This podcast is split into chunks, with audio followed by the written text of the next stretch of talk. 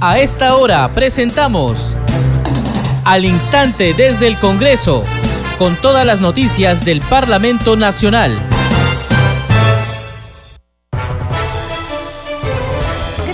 Bienvenidos. Empezamos al instante desde el Congreso a través de Congreso Radio. Hoy es jueves 22 de diciembre del 2022.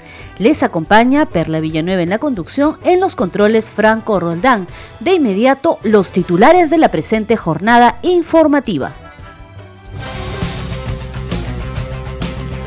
Este viernes la Subcomisión de Acusaciones Constitucionales debatirá y tomará una decisión respecto al informe final de las denuncias constitucionales contra el suspendido congresista Freddy Díaz Monago por la presunta infracción de los artículos 35 y 39 de la Constitución Política del Perú. El presidente del Congreso, José William Zapata, saludó la visita del ministro de Economía, Alex Contreras. A través de sus redes sociales, William Zapata informó que el titular de Economía le expresó la voluntad política de trabajar con el Congreso para sacar adelante propuestas legislativas de su sector que beneficien a los peruanos más vulnerables ante la crisis económica. El Pleno del Congreso aprobó la iniciativa que propone de manera excepcional que los profesionales que hayan laborado en instituciones sanitarias en el control de la COVID-19 por 12 meses o más puedan convalidar este tiempo como serums. Y con la finalidad de contribuir con los esfuerzos realizados en materia de discapacidad, el Pleno del Congreso aprobó el proyecto de ley que fortalece el Sistema Nacional para la Integración de la Persona con Discapacidad. En tanto, la Comisión de Constitución y Reglamento sesionará este viernes 23 para debatir y eventualmente votar el dictamen del proyecto de ley número 3523 que propone una reforma constitucional para que el Contralor General de la República sea elegido directamente por el Parlamento.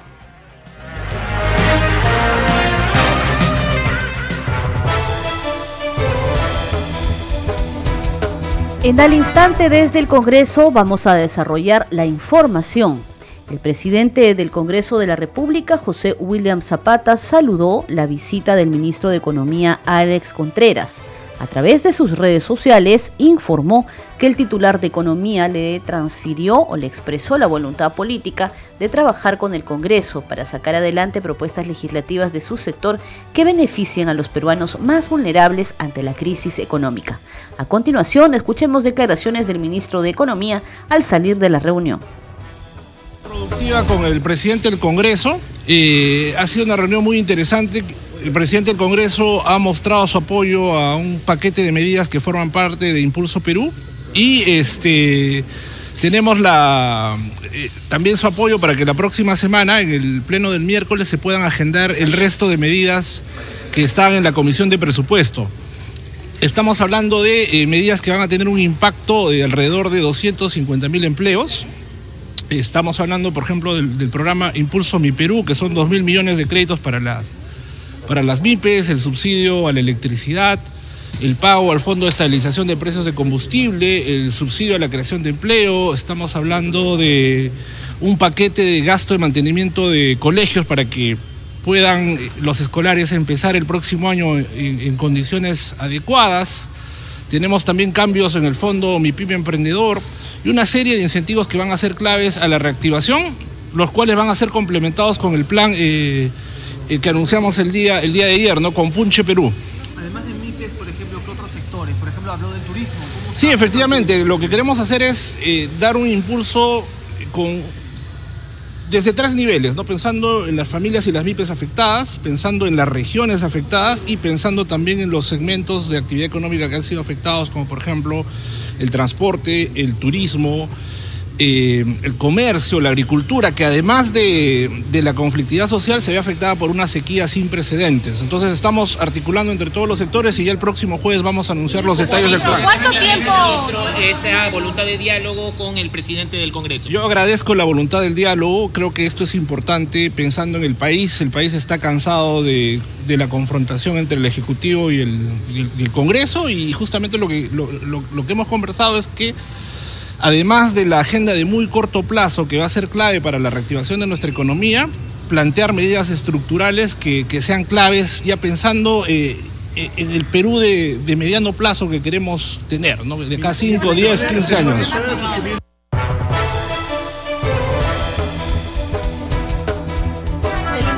Información en al instante desde el Congreso. Les contamos ahora que este viernes 23 la Subcomisión de Acusaciones Constitucionales debatirá y tomará una decisión respecto al informe final de las denuncias constitucionales contra el suspendido congresista Freddy Díaz Monago por la presunta infracción de los artículos 35 y 39 de la Constitución Política del Perú.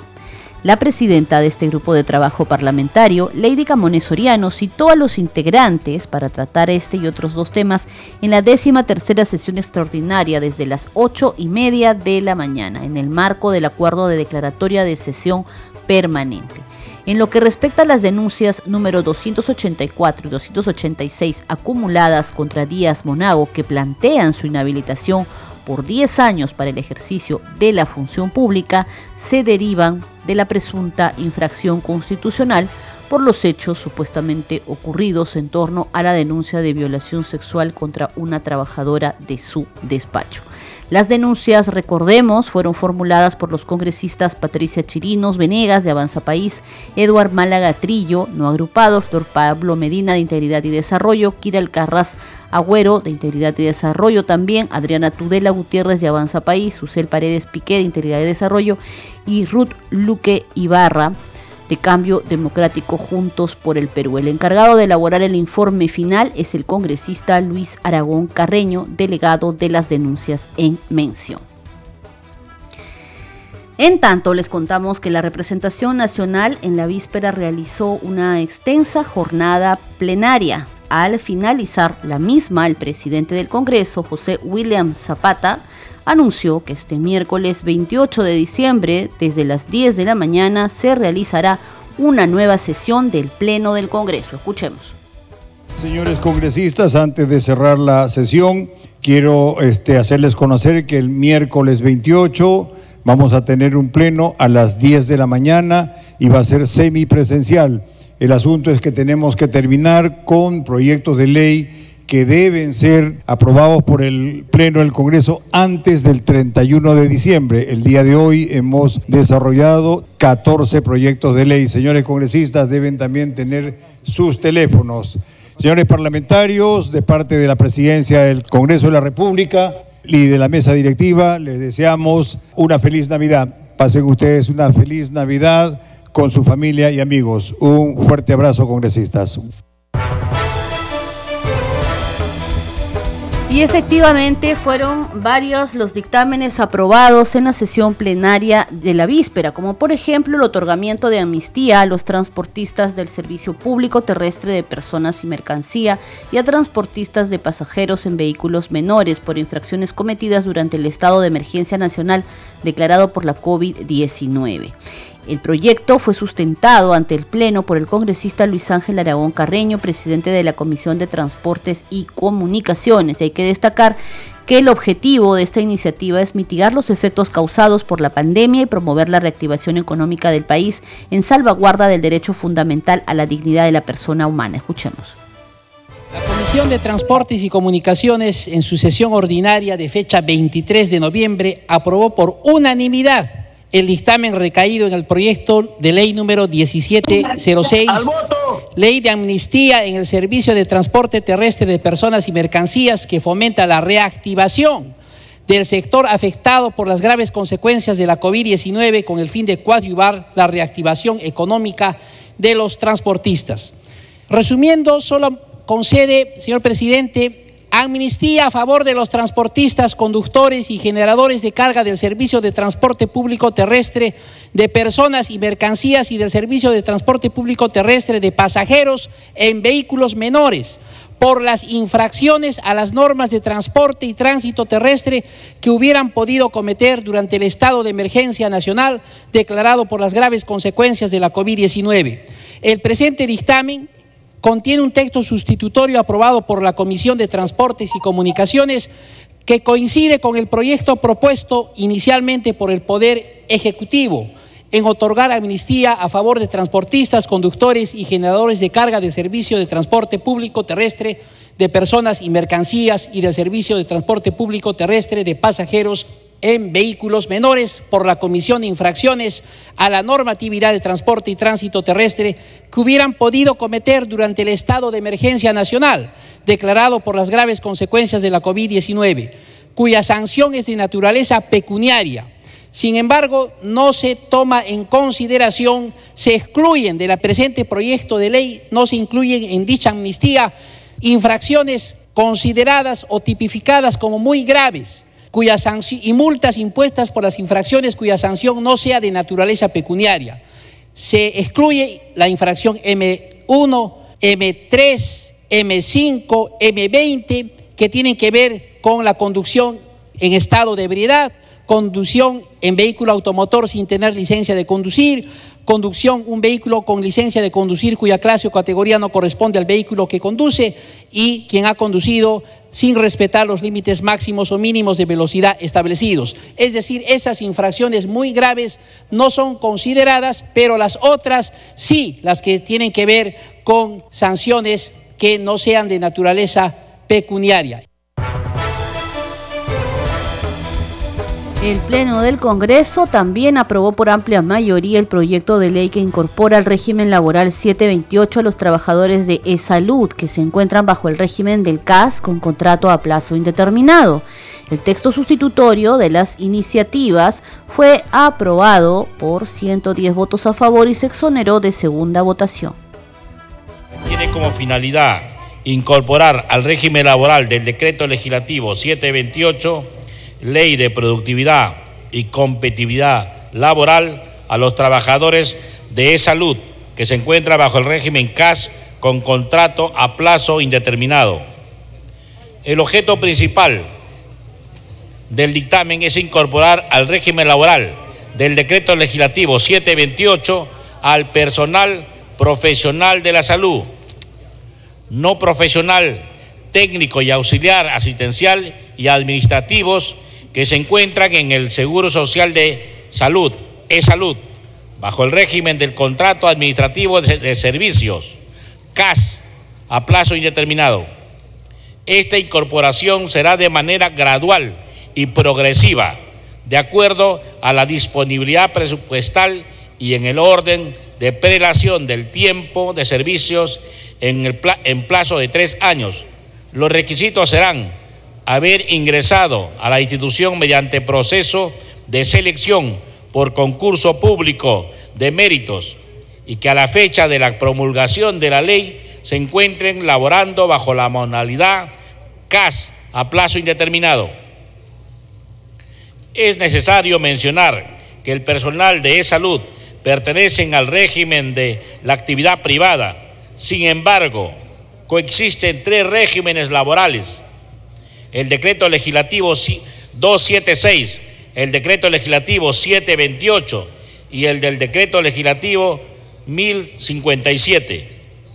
La existencia de regímenes laborales diferentes solo se justificaría para aquellos trabajadores o servidores que realizan labores de naturaleza especial o debido a la particularidad de su trabajo o la prestación del servicio sin embargo, en, en e-salud, los servidores de estos tres regímenes desempeñan la misma función, hecho que genera inequidades en cuanto a remuneraciones, derechos y beneficios.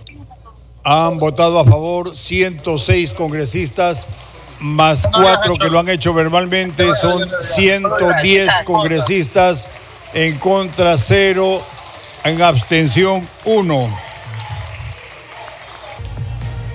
El Congreso de la República saluda a los integrantes de Salud. Bienvenidos al Congreso y felicidades.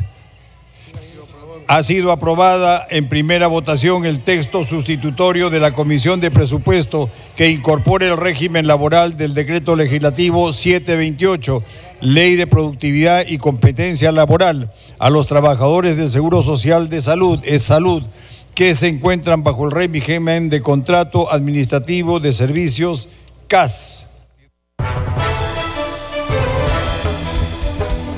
La representación nacional también aprobó en otro momento el dictamen que autoriza realizar una transferencia financiera a favor de un organismo internacional donde se ha incorporado la medida para cumplir con el pago que se le adeuda a más de 155 mil vacunadores a nivel nacional. Hay que precisar que en esta sesión plenaria, el congresista de Fuerza Popular Ernesto Bustamante pidió que el gobierno adquiera la vacuna bivalente contra la COVID-19 porque, según dijo, incluye un componente de la cepa del virus original y un componente de la variante Omicron, lo que permitiría, dijo, una mejor y amplia protección. Fue durante el debate del proyecto de ley que propuso aprobar el crédito suplementario para el financiamiento de la adquisición de la vacuna contra la SARS-CoV Estoy a favor de que eh, se incluya esta partida presupuestal para la compra de vacunas COVID-19. No es verdad que la pandemia ha terminado. No ha terminado. Preguntemos a China. En China en este momento están esperando tres olas, tres olas solamente en el mes de enero. Y lo que pasa es que China tenía un mecanismo de control de la pandemia distinto que muchos países, que la mayoría de países del mundo. China lo que hacía es cercaba ciudades y no dejaba salir a nadie ni entrar a nadie. Pero ahora que han abierto eh, las ciudades, de pronto han aparecido nuevas olas. Y no están utilizando sus vacunas eh, originales de China, como por ejemplo la Sinopharm, porque no tienen la misma eficacia que las vacunas que funcionan con el sistema de ARN mensajero, como las producidas por Pfizer y Moderna. Entonces están obligados ahora a comprar vacunas de Pfizer y de Moderna, porque sus vacunas eh, originales simplemente no tienen eficacia. Ahora, ¿qué ocurre? Nosotros lo que yo lo que quisiera proponer es que haya una disposición transitoria en esta, en esta ley que le solicite al Ministerio de Salud que se compre la llamada vacuna bivalente. Eh, eh, no tengo un cronómetro cerca a no sé cuánto tiempo me queda, presidente, pero le ruego me permita terminar. Eh, no, creo que me pase mucho más de los dos minutos. Es importante lo que voy a decir. La vacuna bivalente contra COVID-19 contiene la protección para dos tipos de antígenos diferentes. Uno, de la cepa COVID-19 original, eh, que, es la, eh, tanto la de es la de Beijing, la original, y otro de la variante Omicron BA.1, que es la que hoy tiene gran preponderancia en el mundo. No tiene, es verdad, la letalidad que tenía la cepa original de Beijing, pero sin embargo podría adquirir esta letalidad. Por eso es importante que hagamos como están haciendo, por ejemplo, en los Estados Unidos. los 70 millones de vacunados recientes en los Estados Unidos, 70 millones, han recibido la vacuna bivalente, que te protege contra ambas variantes. Esa es la que debemos comprar en Perú. Mi sugerencia es que se incluya en la cláusula una recomendación al Ministerio de Salud, porque ellos son el ente rector y estoy seguro que sus profesionales de primer nivel sabrán aquilatar lo que estoy diciendo. Se necesita comprar la vacuna bivalente, no la vacuna original que compramos hace dos años y seguramente vacuna que tenemos en stock en este momento ya no es tan eficaz como la que ahora está produciéndose contra dos antígenos. Entonces, mi sugerencia es, uno, sí comprar vacunas y dos, comprar la bivalente eh, eso se puede incluir como disposición transitoria. Y la pandemia no ha terminado, señores, tenemos que seguir cuidándonos.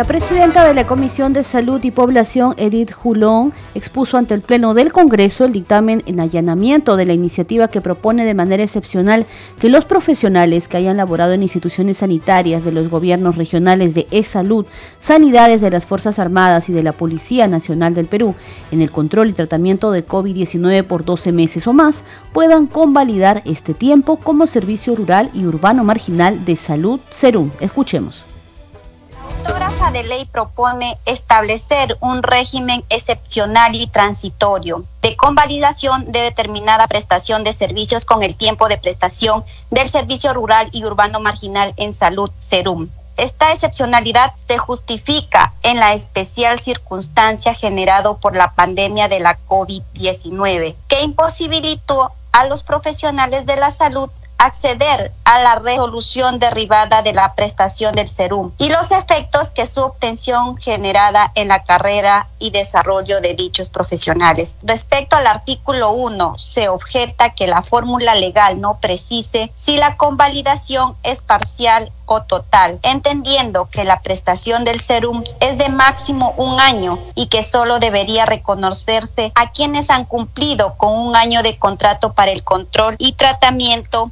de la enfermedad, aun cuando no todos los profesionales de la salud a quienes alcanzaría la norma propuesta han realizado la prestación de los servicios en, en idénticas condiciones. Al respecto, la comisión acepta la observación toda vez que la redacción de la norma debe ser más precisa en señalar que la convalidación extraordinaria debe respetar el plazo del cumplimiento del serum correspondiente. En consecuencia, que la convalidación opere para aquellos profesionales que laboraron en el control y tratamiento de la enfermedad durante la emergencia sanitaria producido por la COVID-19 por 12 meses o más, que es el tiempo establecido en las disposiciones que regulan dicho servicio. Además, dicho periodo de servicio se condicione con lo señalado y sugerido por el Poder Ejecutivo en la observación materia de dictamen, con el artículo 4 de la propia autógrafa que establece que el otorgamiento de la bonificación allí contempla, alcanza a los profesionales de la salud que han prestado servicio por 12 meses a más, plazo que ratifica la necesidad de precisar dicho periodo en el artículo 1.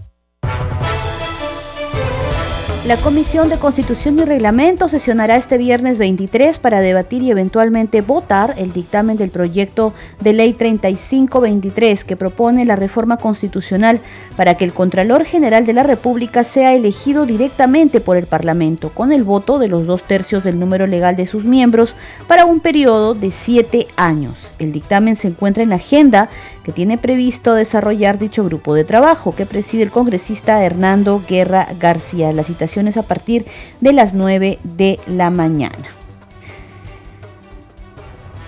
Vamos ahora con nuestra secuencia Congreso en redes.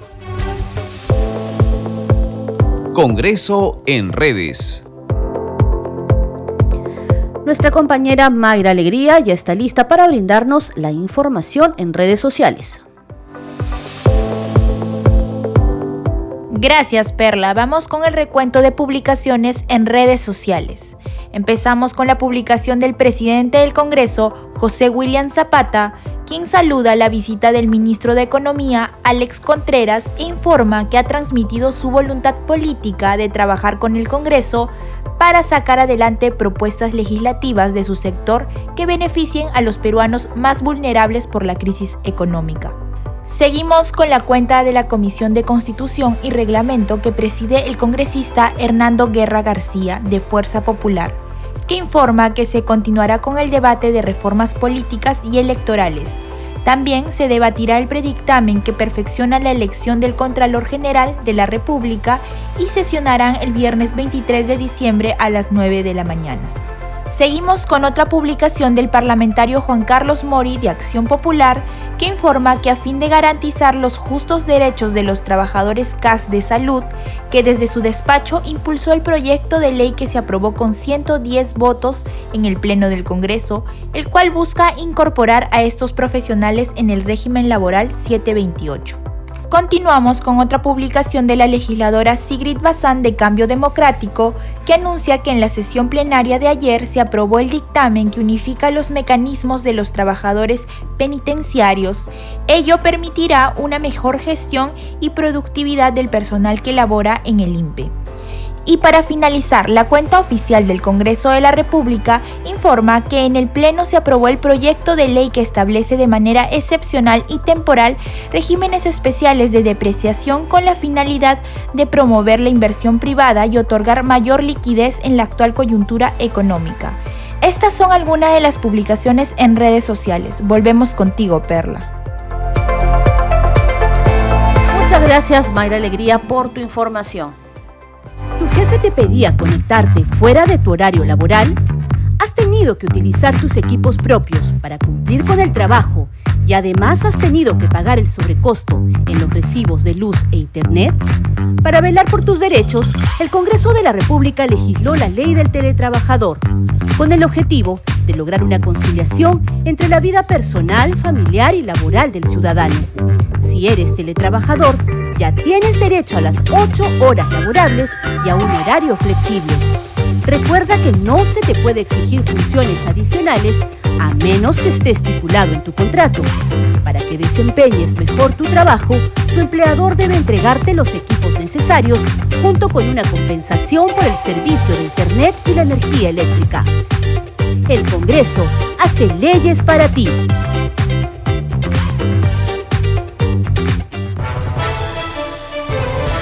Y antes de despedirnos y a pocos días de la Navidad, les presentamos el saludo especial del congresista representante del bloque magisterial de concertación nacional, Paul Gutiérrez.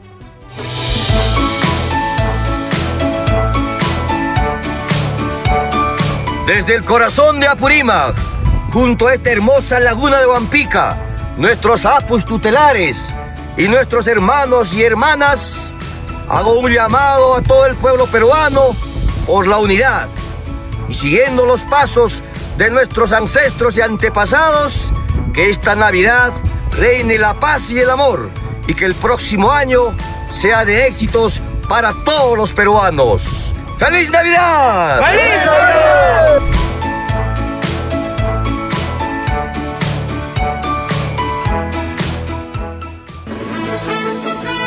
Este programa se escucha en las regiones del país gracias a las siguientes emisoras. Radio Inca Tropical de Abancaya Purímac, Cinética Radio de Ayacucho, Radio TV Shalom Plus de Tingo María, Radio Madre de Dios de Puerto Maldonado, Radio TV Perú de Juliaca Puno, Radio Amistad de Lambayeque, Radio El Pueblo de Ayacucho, Radio Satel Perú de Lampa en Puno, Radio La Voz del Valle de Aplao en Arequipa. Radio Estar de Moyendo en Arequipa, Radio Gaceta Ucayalina Online, Radio Líder de la Unión en Piura, Radio Victoria de Ocros en Huamanga, Ayacucho. Enseguida, los titulares de cierre.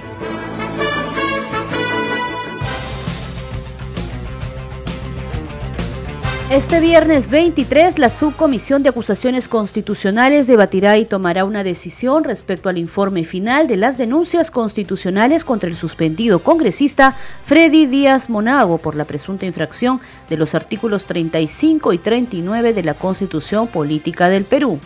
El presidente del Congreso de la República, José William Zapata, saludó la visita del ministro de Economía, Alex Contreras. A través de sus redes sociales, William Zapata informó que el titular de Economía le expresó la voluntad política de trabajar con el Congreso para sacar adelante propuestas legislativas de su sector que beneficien a los peruanos más vulnerables ante la crisis económica. El Pleno del Congreso aprobó la iniciativa que propone de manera excepcional que los profesionales que hayan laborado en instituciones sanitarias en el control de COVID-19 por 12 meses o más puedan convalidar este tiempo como serums. La Comisión de Constitución y Reglamento sesionará mañana viernes 23 para debatir y eventualmente votar el dictamen del proyecto de ley que propone la reforma constitucional para que el Contralor General de la República sea elegido directamente por el Parlamento con el voto de los dos tercios del número legal de sus miembros para un periodo de siete años y el presidente del Congreso anunció que este miércoles 28 de diciembre desde las 10 de la mañana se realizará una nueva sesión del Pleno del Congreso. Parte del equipo de Congreso Radio, muchas gracias por habernos acompañado. Nos reencontramos mañana con más noticias del Parlamento Nacional en Al Instante desde el Congreso.